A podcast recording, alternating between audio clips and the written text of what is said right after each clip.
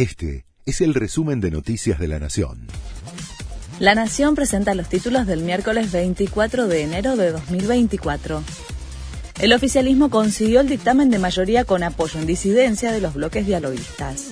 El grueso de las bancadas de PRO, UCR, Hacemos e Innovación Federal apoyaron con reservas el megaproyecto de Miley. El peronismo y la izquierda lo rechazaron.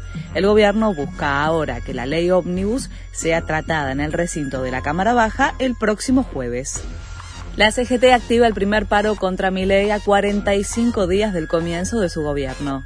La medida de fuerza contra el DNU y el megaproyecto que impulsa el Ejecutivo comienza al mediodía.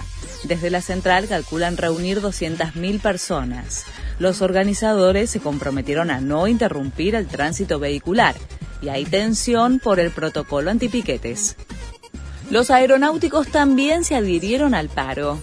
La Asociación del Personal Aeronáutico se sumó a la medida de fuerza convocada por la CGT, por lo que miles de pasajeros se verán afectados. JetSmart canceló todos sus vuelos, Aerolíneas Argentinas suspendió 267 y reprogramó otros 26, mientras que Flybondi anuló 6.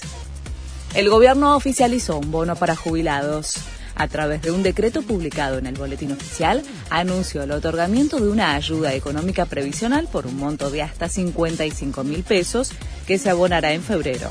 Alcanzará solo a quienes tienen un ingreso que no supere los 160 mil 713 pesos se estrelló un avión militar ruso que llevaba más de 60 prisioneros ucranianos.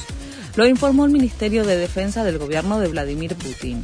La nave llevaba además seis tripulantes y tres acompañantes. Se desconoce si hay sobrevivientes. El hecho ocurre en medio de la guerra y a un mes del segundo aniversario de la invasión rusa sobre Ucrania. Este fue el resumen de Noticias de la Nación.